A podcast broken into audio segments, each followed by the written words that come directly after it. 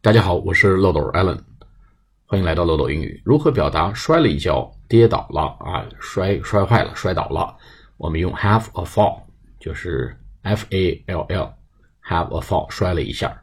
说 Mary had a fall this morning，so she went to see a doctor。Mary 早上摔了一跤，她去看大夫了。